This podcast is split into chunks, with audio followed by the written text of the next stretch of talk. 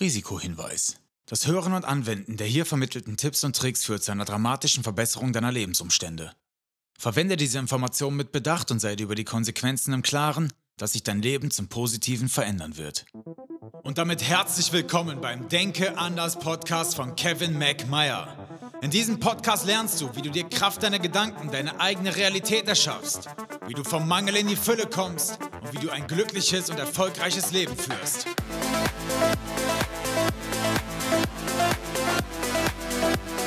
Ich begrüße dich zu einer neuen Folge des Denke anders Podcast zu Wunderbarer Mensch. Und falls du diese Folge heute an diesem wunderbaren Sonntag, dem 14.05.2023 hörst, dann möchte ich dir sagen, ich wünsche dir einen wundervollen Tag, denn heute ist Muttertag, ja.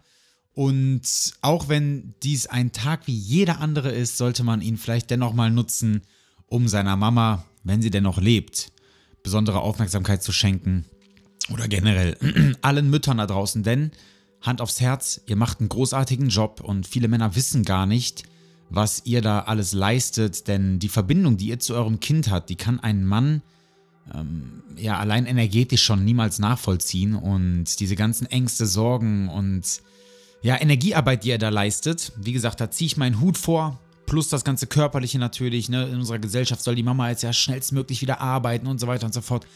Ich möchte dir eine Sache jetzt sagen, lass dich davon nicht beirren, geh deinen Weg, folge bitte deiner Intuition, die Zeit mit deinem heranwachsenden Kind gibt dir niemand mehr zurück. Und da kann man auch mal noch 1, 2, 3, 4, 5, 6, 7 Jährchen warten, bis man dann wieder voll ins Berufsleben einsteigt und sich irgendeinem Arbeitgeber versklavt. Das nur dazu.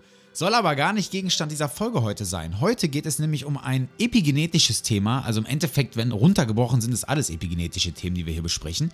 Heute geht es aber um eins, was ich jetzt im Zuge meines Buches, was ich ja gerade schreibe, nochmal so ein wenig verinnerlicht habe und mir dachte, boah, das ist geil, da machen wir eine kurze Folge drüber, einfach um das so ein bisschen ins Gewissen zu rufen. Und zwar geht es darum, Traumata zu vererben.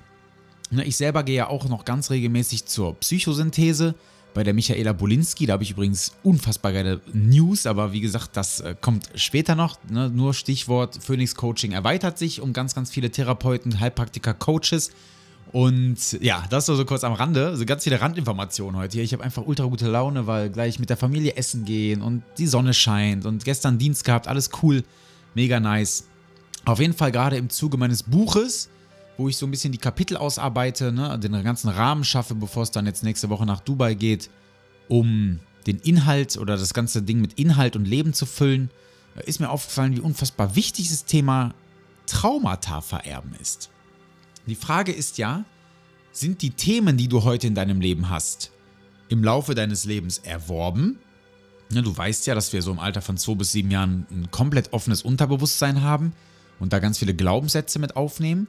Es kann aber natürlich auch sein, dass das Ganze ein transgenerationales Thema ist, also generationenübergreifend, dass du Themen schon von deinen Eltern mit in die Wiege gelegt bekommen hast oder sogar von deinen Großeltern oder Urgroßeltern. Und das ist ganz spannend. Da gibt es nämlich mittlerweile eine Handvoll Studien, also mehr als eine Handvoll, die wirklich eindrucksvoll belegen, dass wir Traumata epigenetisch vererben können. Und jetzt überleg dir mal, wo unsere Großeltern und Urgroßeltern gelebt haben. Richtig, Erster, Zweiter Weltkrieg. Und da kann mir jetzt keiner sagen, dass da nicht massivste Traumata, äh, ähm, ja, bei unseren Großeltern, Urgroßeltern irgendwie zum Tragen kamen, die dann natürlich an unsere Eltern und dann wiederum auch an uns und von uns wiederum an unsere Kinder vererbt werden. Und es gab dazu eine ganz interessante Studie aus dem Zweiten Weltkrieg, beziehungsweise die dann danach aufgestellt wurde. Und zwar war das der sogenannte holländische Hungerswinter. Das war zum Ende des Zweiten Weltkriegs, äh, Weltkriegs 1944, 1945 in Holland. Und zwar ist da eine massive Hungersnot ausgebrochen. es war nicht nur eine Hungersnot, sondern es war natürlich gekoppelt an einen Überlebenskampf, weil die Menschen, die dort Hunger litten, die haben jetzt halt wirklich am Ende des Tages äh, um ihr Leben gekämpft, weil sie wirklich ja, verstorben sind an dem, an dem Nahrungsmangel, der, der da herrschte. So. Und jetzt bekamen die schwangeren Mütter aus der Zeit Kinder, die relativ klein und mangelernährt waren. Und das wundert natürlich erstmal nicht, ist klar. Ne? Wenn die Mutter sich schlecht ernährt, ähm, ist es irgendwie klar, dass es auf das Kind übertragen wird. So. Jetzt hat man aber gemerkt, und das ist jetzt halt krass, dass im weiteren Verlauf des Lebens der Kinder, die schon, ich sag mal, mangelernährt und tatsächlich etwas kleinwüchsiger auf die Welt kamen, überdurchschnittlich oft Alterskrankheiten äh, bekannt wurden. Also bei den Kindern der Kinder, die in dieser Hungersnot geboren wurden, ähm, wurden ganz, ganz viele Dinge im Alter festgestellt, wie zum Beispiel Herz-Kreislauf-Erkrankungen, Allergien, Asthma, Krebs, ähm, Diabetes, bis hin zu wirklich psychischen Erkrankungen, Depression, Schizophrenie und Drogenabhängigkeit. So, und jetzt setze ich da noch einen drauf, das war nicht nur bei den Kindern, die quasi in dieser Hungersnot geboren wurden und deren Kinder, sondern auch bei der Generation, die darauf folgte, also die quasi heute mit uns hier lebt, die ungefähr in unserem Alter sind. Wenn du hier irgendwo zwischen 20 und 40 Jahre alt bist, dann bist du quasi immer noch von der ganzen Geschichte betroffen. Und diese Kinder tragen diese körperlichen Reaktionen heute komplett mit durch ihr Leben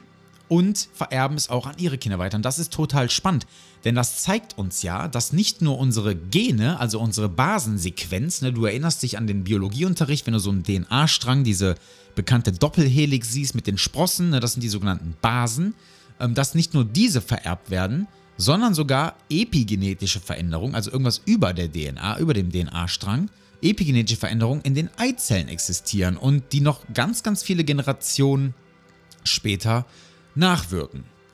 Somit ist auch darauf zu schließen, dass die körperliche Reaktion auf widrige Lebensumstände, hier in dem Fall jetzt eine holländische Hungersnot, äh, die Mangelernährung und die, ich sag mal, Todesangst an die Kinder vererbbar ist. Und das ist halt total geil, weil wir jetzt natürlich wissen, dass ganz, ganz viele Dinge durch die Eizelle auch schon im, äh, im Zeit des, also im fetalen Zeitalter, wenn du noch im Fötus bist, wenn du noch ein, ähm, ein Embryo bist, schon in deinem sogenannten Epigenom verankert werden.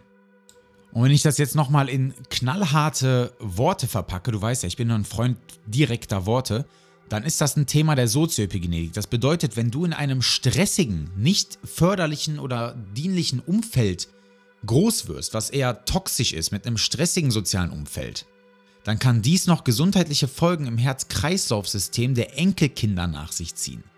Also wenn das nicht Grund genug ist, das eigene soziale Umfeld mal positiv zu gestalten, zu reflektieren und zu schauen, äh, wo kann ich denn hier Veränderungen walten lassen, dann weiß ich auch nicht. Ne? Du hast also quasi nicht nur Verantwortung für dich und deine Kinder, sondern sogar schon deine Enkelkinder. Interessanter wird das Ganze, wenn ich das jetzt mal ähm, reflektiere, wenn du jetzt schwanger bist oder deine Frau ist schwanger und ihr habt ein Mädchen im Bauch dann speichern sich diese Informationen bereits in den Eizellen des Embryos. Bei Männern geht das nicht, weil die Spermien sich immer wieder erneuern, abbauen, erneuern, abbauen etc. Dort kann nichts gespeichert werden, aber die Eizellen des Mädchens, die übertragen sich weiter auf die nächste Generation. Also das ist noch eine wichtige Randinformation. Männer können es epigenetisch erstmal nicht so weit tragen. Ne? Da kommen andere Mechanismen zu tragen. Das geht auch aber nicht mit dem, den wir jetzt gerade besprochen haben. Ähm, Finde ich eine sehr, sehr interessante Randnotiz. Dann lass uns generell mal kurz über Schwangerschaft sprechen, weil das ist auch äußerst interessant. Wir wissen das ja alle, dass wir, wenn wir schwanger sind, ne, als Frau, klar, aber dann natürlich auch als Familie, deswegen sage ich wir, für ein positives Umfeld sorgen sollten. Und das ist jetzt natürlich transgenerational einer der Gründe, damit du nicht nur dein Kind, sondern auch deine Enkelkinder schon ähm, mit einem gesunden Start ins Leben beschenkst gibt aber noch andere Dinge. Ne? Warum ist denn Stress überhaupt blöd in der Schwangerschaft? Und das können wir jetzt ganz einfach mal runterbrechen. Du weißt ja mittlerweile, wenn du diesen Podcast hörst, dass die dass der Geist die Sprache, die Gedanken die, die sorry, die Gedanken die Sprache des Geistes sind und die Emotionen die Sprache des Körpers. Und Stress, Angst, Wut etc. sind ja Negativemotionen, also die Sprache des Körpers. Sprache des Körpers bedeutet, er schüttet irgendwo Chemikalien aus, und bei Stress wäre das jetzt zum Beispiel Vasopressin, Adrenalin, Noradrenalin, die permanent durch unseren Blutkreislauf zirkulieren und natürlich dann auch das Embryo erreichen.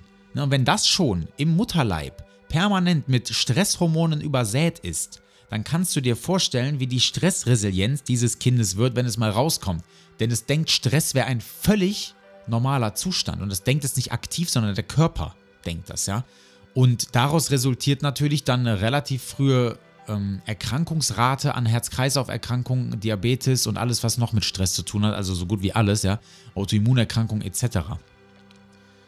Hört sich jetzt erstmal alles ein bisschen schwarz an, soll es aber gar nicht sein, denn das ist einfach nur ein Eye-Opener. Ich will einfach nur, dass du das weißt, dass wir das wissen und darauf reagieren können. Also, kurz zusammengefasst, wir schaffen ein positives Klima, auch schon während der Schwangerschaft und natürlich dann im weiteren Verlauf auch, weil natürlich Stresshormone das Kind, den Fötus, das Embryo beeinflussen.